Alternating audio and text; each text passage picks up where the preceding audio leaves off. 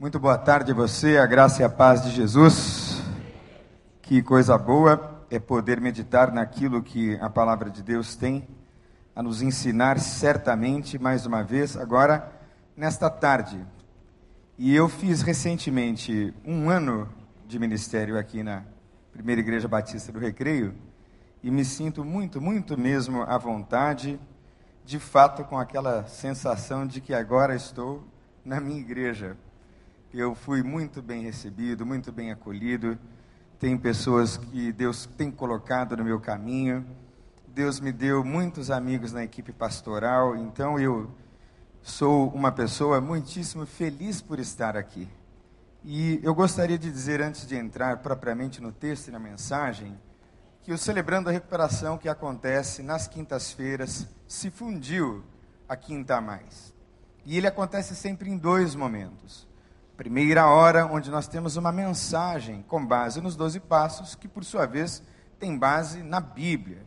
Os últimos dois temas foram, respectivamente, fé e esperança. E você concorda que fé e esperança são temas completamente relevantes para a fé de qualquer um? Pois muito bem. Então venha e participe da nossa reunião nas quintas e se você depois quiser ir embora na primeira hora ou ao final da primeira hora, pode ir. Mas fará melhor se ficar e for compartilhar a sua vida e o seu coração nos pequenos grupos que nós temos, com um viés muito específico naquilo em que você deseja trabalhar de forma mais profunda. E eu gostaria que você abrisse a sua Bíblia na carta que Paulo escreveu a Filemão nós vamos ler a partir do primeiro verso. É carta de um capítulo só, porém não menos importante, não menos profunda, que certamente vai ministrar, vai falar ao meu e ao seu coração. Filemão, só tem um capítulo e nós vamos ler a partir do primeiro verso. Ela fica antes do livro de Hebreus. Então eu vou dar assim uns 10 minutos para você encontrar. Filemão, um capítulo só. E eu tenho um lema no Celebrando a Recuperação que eu tenho repetido para os meus colegas pastores, não é? Para ser bom não precisa ser cumprido. E a prova disso é essa carta, tão profunda, que resume de uma maneira tão maravilhosa e simples e até singela a mensagem do Evangelho. E é sobre isso que nós vamos meditar. No Evangelho puro e simples. Filemão, primeiro capítulo, nós vamos ler a partir do primeiro verso e diz assim: Paulo, prisioneiro de Cristo Jesus, e o irmão Timóteo, a você, Filemão, nosso amado cooperador, a irmã Áfia, a Arquipo, nosso companheiro de lutas, e a igreja que se reúne com você em sua em sua casa. A vocês, graça e paz da parte de Deus nosso Pai e do Senhor Jesus Cristo. Sempre dou graças ao meu Deus, lembrando-me de você nas minhas orações, porque ouço falar da tua fé no Senhor Jesus e do seu amor para com todos os santos. Oro para que a comunhão que procede da sua fé seja eficaz no pleno conhecimento de todo o bem que temos em Cristo. Seu amor me tem dado grande alegria e consolação, porque você, irmão, tem reanimado o coração dos santos. Por isso mesmo, tendo em Cristo plena liberdade para mandar que você cumpra o seu dever, prefiro fazer um apelo com base no amor, eu, Paulo, já velho e agora também prisioneiro de Cristo Jesus. Apelo em favor de meu filho Onésimo, que gerei enquanto estava preso. Ele antes era inútil para você, mas agora é útil tanto para você quanto para mim. Mando de volta a você como se fosse o meu próprio coração. Gostaria de mantê-lo comigo para que me ajudasse em seu lugar enquanto estou preso por causa do Evangelho. Mas não quis fazer nada sem a sua permissão, para que qualquer favor que você fizer seja espontâneo e não forçado. Talvez ele tenha sido separado de você por algum tempo, para que você o tivesse de volta para sempre não mais como escravo, mas muito além de escravo, como irmão amado. Para mim, ele é um irmão muito amado e ainda mais para você, tanto como pessoa como cristão. Assim, se você me considera companheiro na fé, recebe-o como se estivesse recebendo a mim. Se ele o prejudicou em algo ou deve alguma coisa a você, ponha na minha conta. Eu, Paulo, escrevo de próprio punho, eu pagarei para não dizer que você me deve a própria vida, sim, irmão, eu gostaria de receber de você algum benefício por estarmos no Senhor, reanima o meu coração em Cristo. Escrevo certo de que você me obedecerá, sabendo que fará ainda mais do que lhe peço. Além disso, prepara-me um aposento, porque graças às suas orações, espero poder ser restituído a vocês. Epáfras, meu companheiro de prisão por causa de Cristo Jesus, envia saudações, assim também Marcos, Aristarco, Demas e Lucas, meus companheiros, a graça do Senhor Jesus seja com o espírito de todos vocês. Você pode fechar os olhos um segundo e curvar a cabeça e abrir o coração. E orar a Deus, ore a Deus e diga: ah, Pai, fala comigo. Pede para Deus falar com você alguns segundos.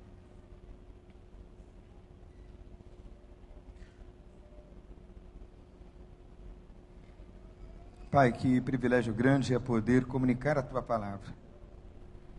Não obstante o fato de sermos vasos de barro, pessoas muito frágeis e pecadoras, mas pedimos que o Senhor nos dê graça, unção, leveza e profundidade na medida em que comunicamos a tua palavra como se fosse a voz doce e suave do próprio Deus aos corações de cada um daqueles que a ouvem.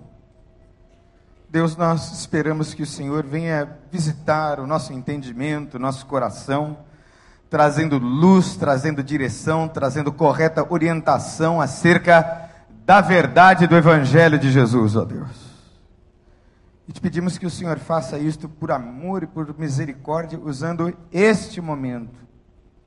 Não sabes como eu preciso de Ti, Senhor, para trazer ao coração de Teus filhos uma palavra que venha inspirada pelo Teu Espírito. Assim eu me apresento diante do Senhor humildemente, clamando para que assim seja, neste nome doce, no nome de Jesus. Amém. Irmãos, nós vivemos dias muito difíceis. O mundo cada vez se apresenta um lugar mais complexo e mais hostil. Nós lutamos contra uma cultura que, com muita velocidade, permite que o número de evangélicos cresça exponencialmente em detrimento de uma vida mais profunda na mensagem do Evangelho. Existem elementos culturais muito fortes que funcionam como uma espécie de água, que deixa aguada a consistência da mensagem do Evangelho. São elementos muito poderosos e, ao mesmo tempo, muito sutis, quase que imperceptíveis, que vão influenciando o que se prega e o que se vive. Prova disso são os cultos que a gente vê na televisão promovendo o tempo todo a prosperidade, de que se você fizer isso e aquilo, este e aquele compromisso, a sua vida vai mudar radicalmente do zero a um milhão. Como que num passe de mágica. E isso é uma grande bobagem, é uma grande inverdade, é um grande engodo. E é um grande engodo cujas raízes estão na cultura, na nossa cultura muitas vezes sutis e imperceptíveis. Nós vivemos numa cultura que valoriza muito o prazer, valoriza muito o bem-estar, valoriza muito o ganhar. E essa semana eu vi uma coisa que me marcou profundamente. E a história é a seguinte: o marido jogava xadrez com a mulher, e ele sempre ganhava da mulher. E ganhava, ganhava, ganhava, ganhava, ganhou 20 anos. E aí chegou um dia em que ela disse: Não, não quero mais jogar xadrez com você. Mas mas por que você não quer jogar mais xadrez comigo? Ora, você ganha todas. Eu cansei de perder. E aí ele descobriu que o mais gostoso do jogo de xadrez com a esposa não era ganhar da esposa, mas era o jogo de xadrez, porque no jogo de xadrez havia convivência com ela. Poucas vezes a gente tem ouvido mensagens do tipo: quem quiser ganhar a sua vida, perdê-la. Mas quem quiser perder a sua vida por amor de mim, esse achá-la. Nós vivemos numa sociedade que ensina a gente a ganhar, ganhar, ganhar, ganhar, ganhar, ganhar o tempo todo. Como se isso fosse a razão da vida. E há muito de perder no Evangelho, há muito de morrer. Jesus afirmou que o Evangelho em nós é como uma semente que morre. E primeiro precisa morrer. E precisa morrer no que diz respeito à vivência dos prazeres da vida. Os prazeres da vida vão naturalmente morrendo na medida em que a gente se aproxima de Deus, porque não existe maior prazer do que viver na presença de Jesus de Nazaré. Aleluia! Vivemos numa sociedade relativista, não tem mais verdade. Nós vivemos no que alguns entendem ser a pós-modernidade que a pós-modernidade? A pós-modernidade é uma desilusão com o progresso, com a razão, porque apesar de tanto progresso, uns morrem de fome na Etiópia e os outros morrem de obesidade nos Estados Unidos e aqui no Brasil também. Cada vez mais gente morrendo de obesidade. Você não acha que tem uma coisa muito errada no mundo, assim, tão avançado, tão tecnologicamente progressista e tudo mais? Muita gente continua ainda morrendo de fome nesse mundo. Então, não se acredita mais que a razão, que o progresso possa de fato produzir o bem de todos os homens. Então há uma desilusão com isso. Então é uma era de incertezas, é uma era de relativismo. Pode tudo, todo mundo pode o que quiser, porque o que interessa é o que dá certo. Então, se você é evangélico que está dando certo, tudo bem. Assim como se você é budista e tudo mais, não há nenhuma verdade. Se faz bem para você e se está dando certo, continua. Não é bem isso que nós vemos no Evangelho. Jesus afirmou: Eu sou o caminho, a verdade e a vida. Ninguém vem ao Pai senão por mim. Aleluia. O Evangelho, nesse sentido, é uma mensagem que nos dá certeza. A gente vive numa sociedade extremamente superficial. Relacionamentos no nível mais superficial possível. Ninguém se aprofunda em nada. Por isso é que a nossa igreja se reúne em PGs, em células, para que lá a gente desenvolva a intimidade uns com os outros. Repita comigo: espiritualidade profunda acontece na intimidade. Sabe o que acontece com a intimidade? É que você não quer se dar muito a conhecer. Porque intimidade dá trabalho. E é só na intimidade que acontece um crescimento espiritual, emocional, e eu diria como homem, como mulher real. Na medida em que o olhar do outro vai lapidando você.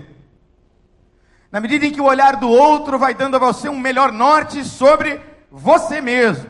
E isso só acontece de forma íntima, mas a nossa sociedade descarta a intimidade. É de encontros casuais e superficiais, afinal de contas, o que interessa é ter prazer, é materialista, é consumista. E o maravilhoso da Bíblia é que ela contém uma mensagem que fala a todos os homens de todas as línguas e culturas em todos os tempos da história. Essencialmente porque a cultura muda, muda muito, varia muito de um lugar para o outro, mas o homem continua tendo as mesmas necessidades. E tem uma necessidade, irmão, irmã, que todos nós homens e mulheres temos, que é a necessidade de sermos amados. É a necessidade de sermos acolhidos, de sermos queridos. É a necessidade de carinho verdadeiro Então você vai ficar de pé agora em nome de Jesus. Por favor. Fique em pé e abrace a pessoa que está ao seu lado com força. Dá um beijo, faz um elogio. Isso é sério. Muito sério. Manda beijo, ó, tem gente mandando beijo, manda beijo lá para trás, lá para frente, isso pode sentar.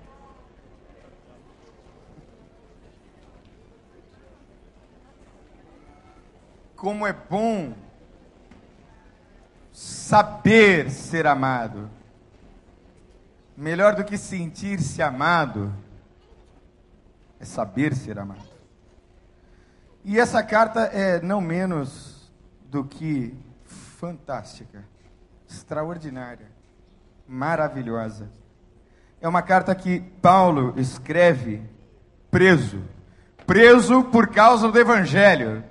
Você não acha interessante que em nenhum momento Paulo lamenta por estar preso?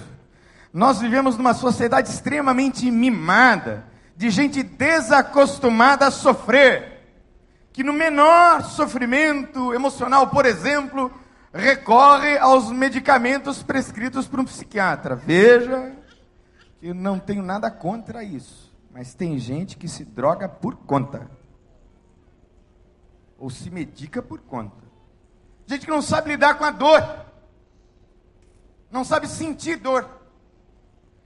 Um amigo meu americano, eu recebi muitos americanos, ele me disse assim, Daniel, muito em particular, eu preciso dizer a você, nós americanos somos muito mimados.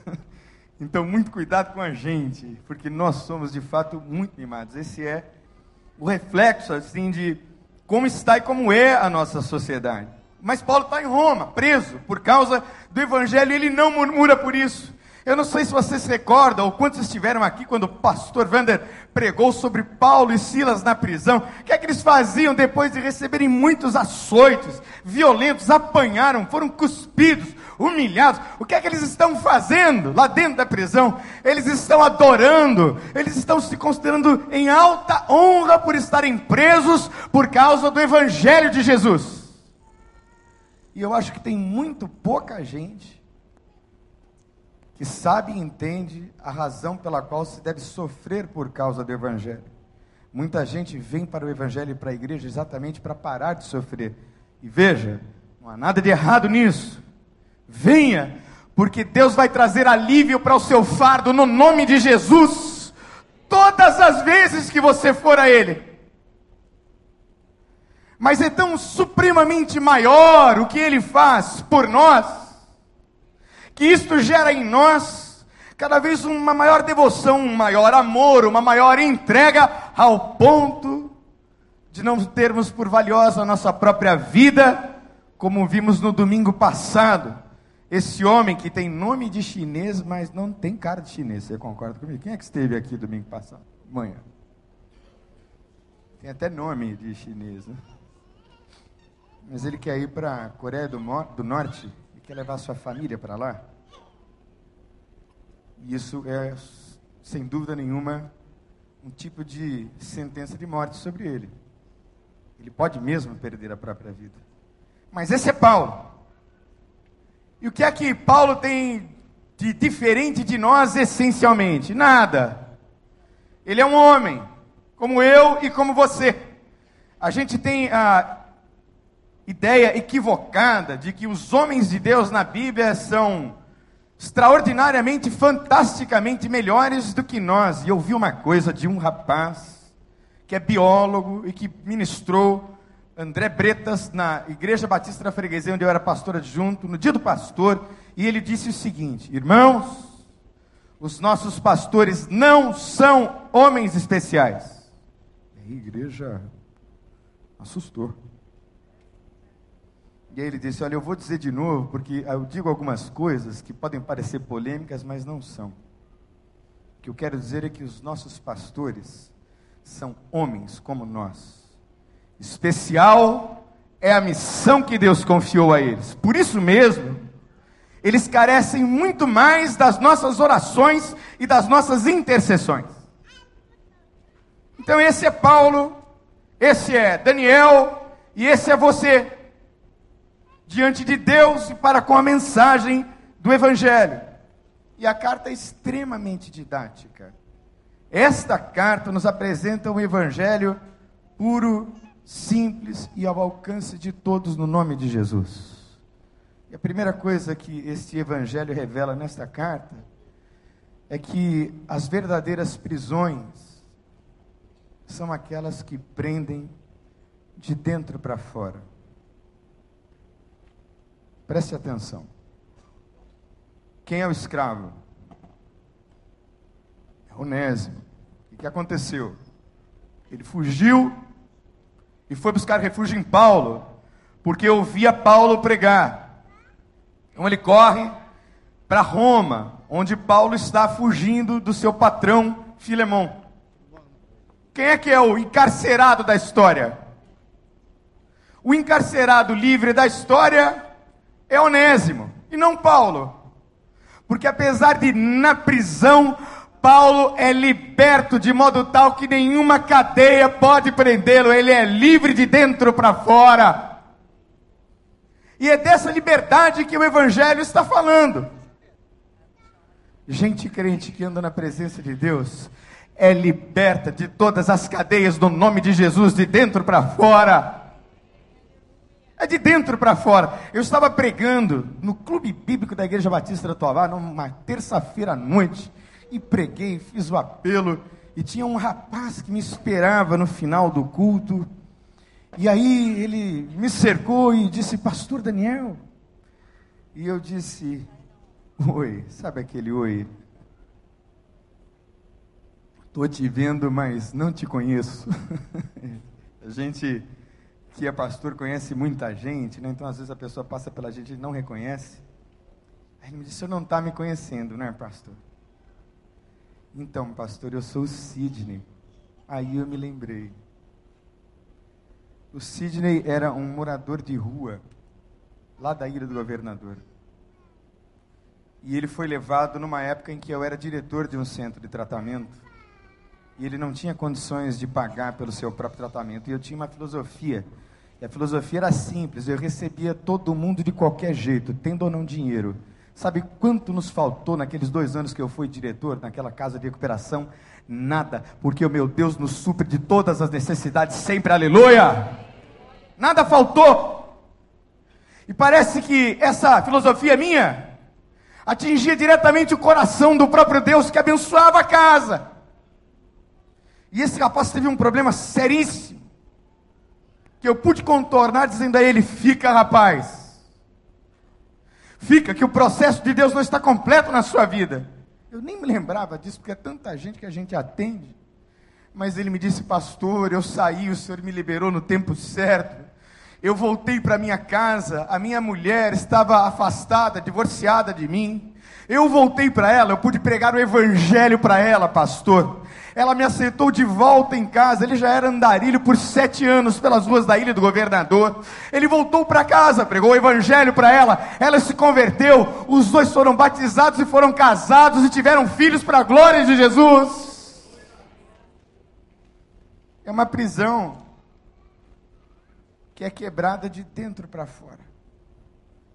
E tem tanta gente andando de carro de luxo, vivendo uma vida nababesca, miseravelmente infelizes.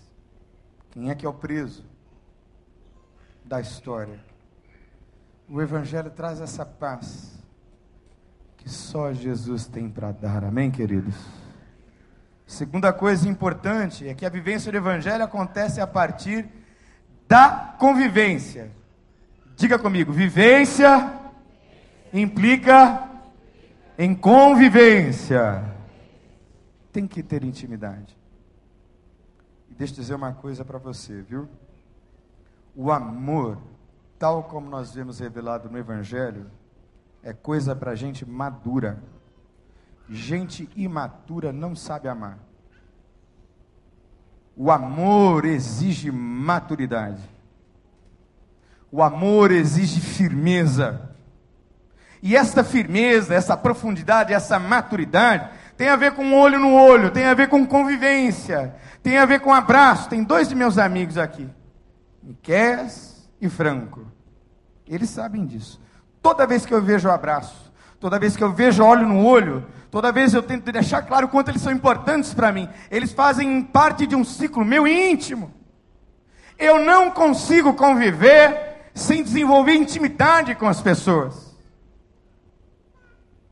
Por isso é que a nossa igreja toda está estruturada em PGs. Tem que ter intimidade. Porque é só na intimidade que nós conhecemos quem o outro realmente é. E é só na intimidade que nós podemos também nos dar a conhecer. E na medida em que a gente desenvolve um relacionamento íntimo, a gente se abre sem reservas em tempo de ser ajudado no nome de Jesus. Irmãos, o meu pai,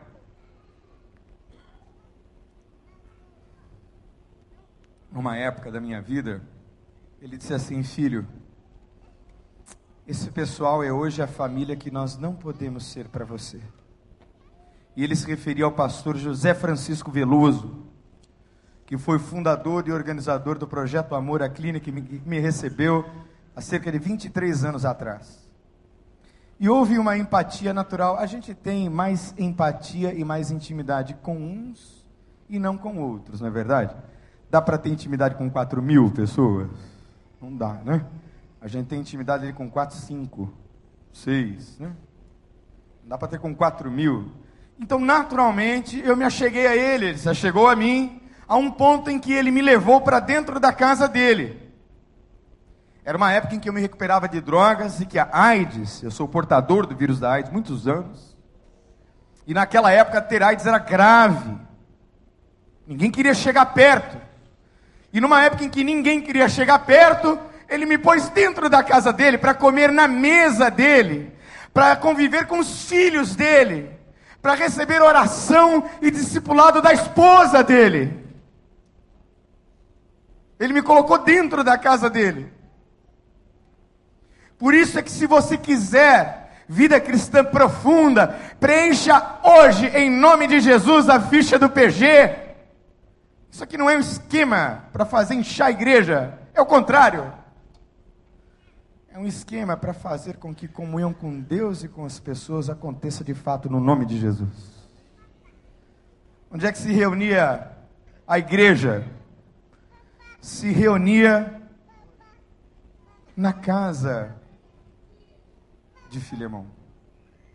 E a casa é a dimensão mais íntima de todos nós. Eu me arrisco a dizer que a casa é mais sagrada do que esse espaço do templo aqui. É mais santo do que esse espaço. É o lugar mais íntimo.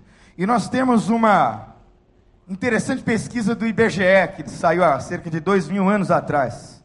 São os evangélicos não praticantes.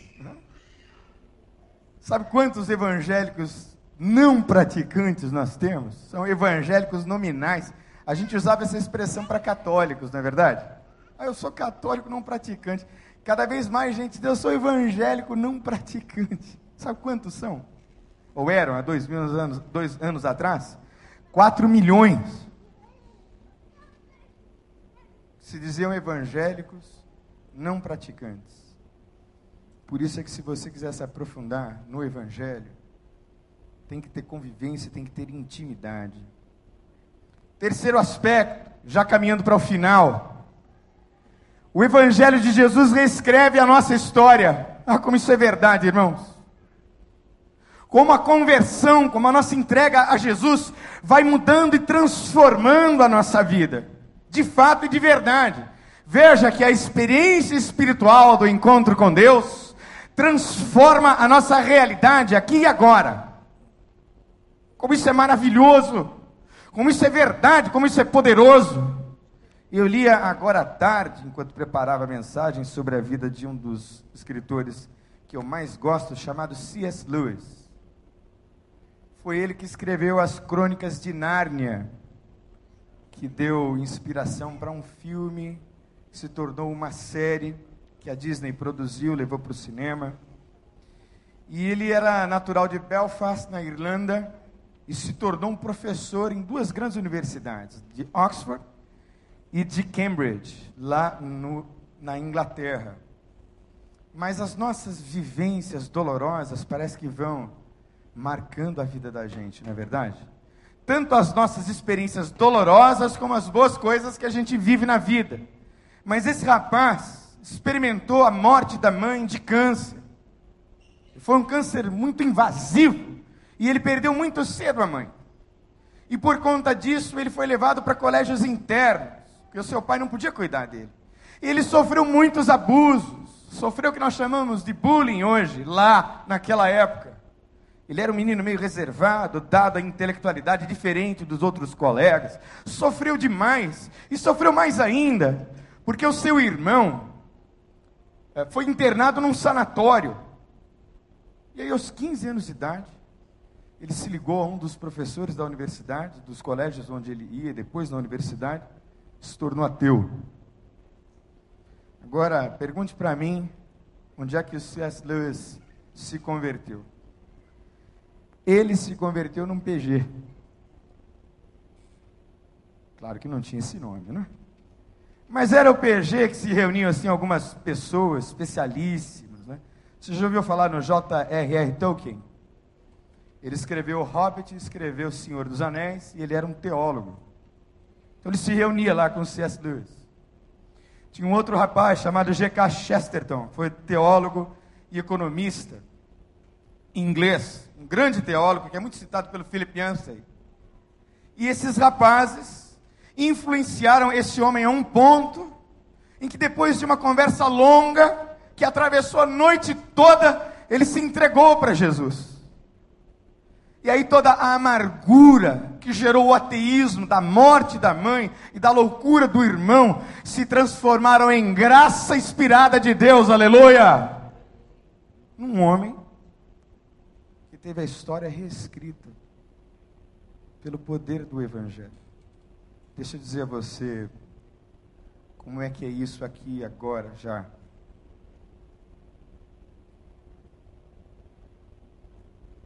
Eu fui pastor em Vila Joaniza durante dez anos da minha vida. Vila Joaniza é uma comunidade muito carente, um morro que está localizado do lado do aeroporto internacional do Galeão, lá na Ilha do Governador. E foi um privilégio enorme ter sido pastor ali, porque Deus me ensinou muitas lições. Deus me ensinou muito sobre o valor das coisas. Deus me ensinou muito sobre o valor das pessoas. Deus me ensinou muito sobre a miséria humana, sobre a pobreza, sobre a necessidade. De modo que cada pequena coisa que Deus me dá eu valorizo muito, muito, muito. Essa semana eu vou pagar uma dívida para o pastor Franco, vou levar ele numa churrascaria. Eu posso levá-lo para a churrascaria. Aleluia, né, pastor Franco? Eu posso levá-lo para uma churrascaria.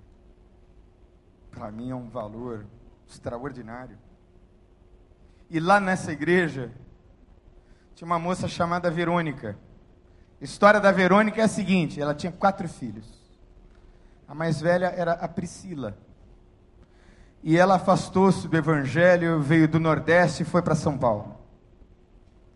E aí, o seu marido, que era um bandido, a maltratava muito e ela disse: Olha, não quero mais você, chega. E aí ele disse: Eu vou te matar.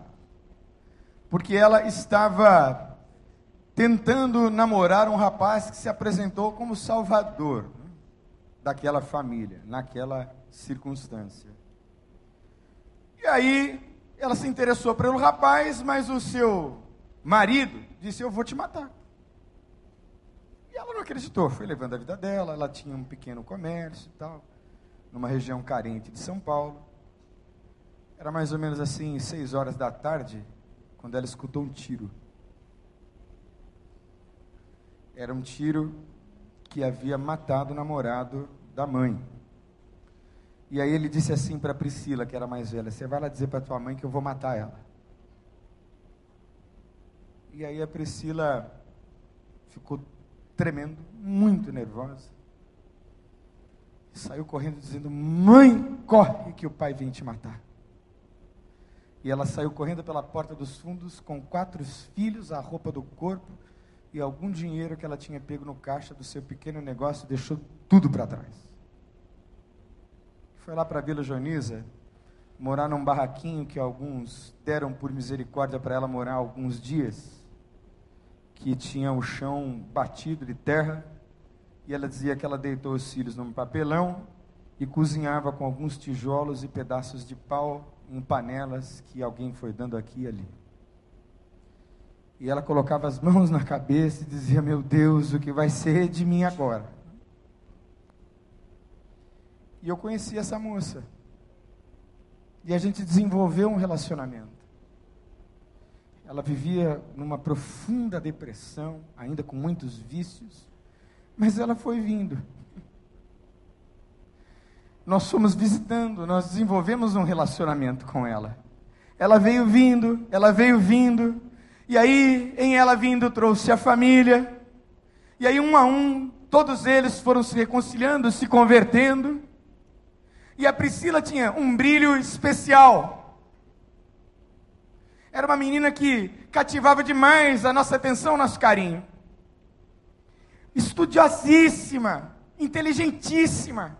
E eu e minha esposa, no que pudemos ajudar, ajudamos a ela. Na época, o nosso vice-presidente tinha um curso de inglês. Ela pegou uma bolsa e aprendeu a falar inglês. Ia se destacando na Cefete, muito bem, com notas muito altas. Todo mundo muito impressionado e dizendo: essa menina vai ser a estrela que mais vai brilhar na história dessa família. E num belo dia nós recebemos um grupo de americanos. E essa menina se sentou para fazer a triagem e aí se sentou ao lado dela um anjo branco chamado Dylan. um americano de olhos azuis. Rapaz alto. E aí, você sabe. Ou não sabe? Eles começaram a conversar. E a conversa se estendeu. No final da semana, eles ficavam hospedados assim num lugar meio distante. Ela me disse, pastor, você me leva lá porque eu já sei por que eu levo. e ela foi comigo. Deixa eu resumir a história porque o tempo urge. A Priscila passou para nutrição na UFRJ. O namoro deles evoluiu. E antes disso, que bonitinho, eles me pediram autorização para namorar. Você imagina uma coisa para mim? Começaram a namorar. Dylan vai ser médico da Marinha dos Estados Unidos. Faltam três anos para que ele termine o curso. E a Priscila hoje mora com ele, se casou com ele. Os dois casaram virgens. O Dylan, ele era tão virgem, mas tão virgem, que ele nunca tinha beijado na boca. Sabe o que é isso? É o que a galera chama de BV, boca virgem um menino que nasceu pronto. Pronto. Um anjo, de fato. Parece que o Evangelho reescreveu a história dessa família para a glória de Deus. O que, que você acha que ele não pode fazer o mesmo por você agora? Feche os seus olhos. Você acha que não? Eu acho que sim.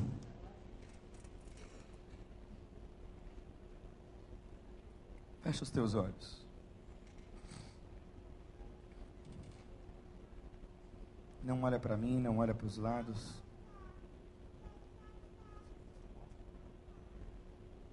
Tínhamos muitos outros pontos, mas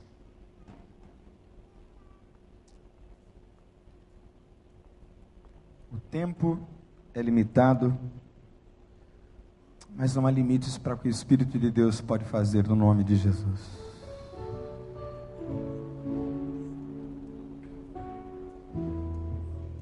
Não sei o que você precisa perder para Deus hoje, agora.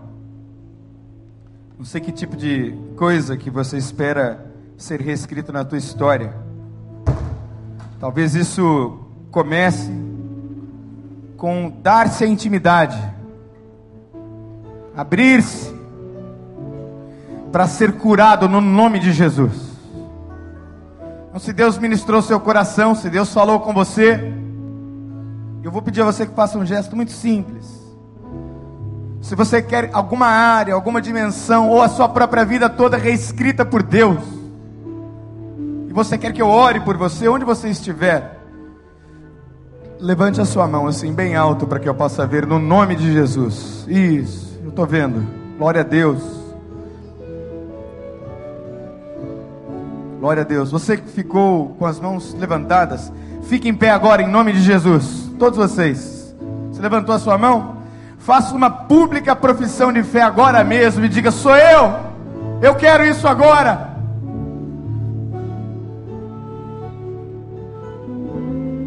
Pai, em nome de Jesus, eu sei que o teu espírito não conhece limites. Então, pelo poder do teu evangelho, transforma essas vidas no nome de Jesus, ó Deus.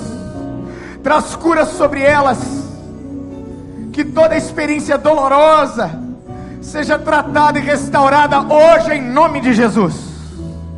Tira todo o temor, tira todo o grilhão, toda a escravidão de dentro, para que sejam livres e libertas no nome de Jesus. Que a tua graça, Deus, que a tua misericórdia sejam sobre eles todos os dias de suas vidas.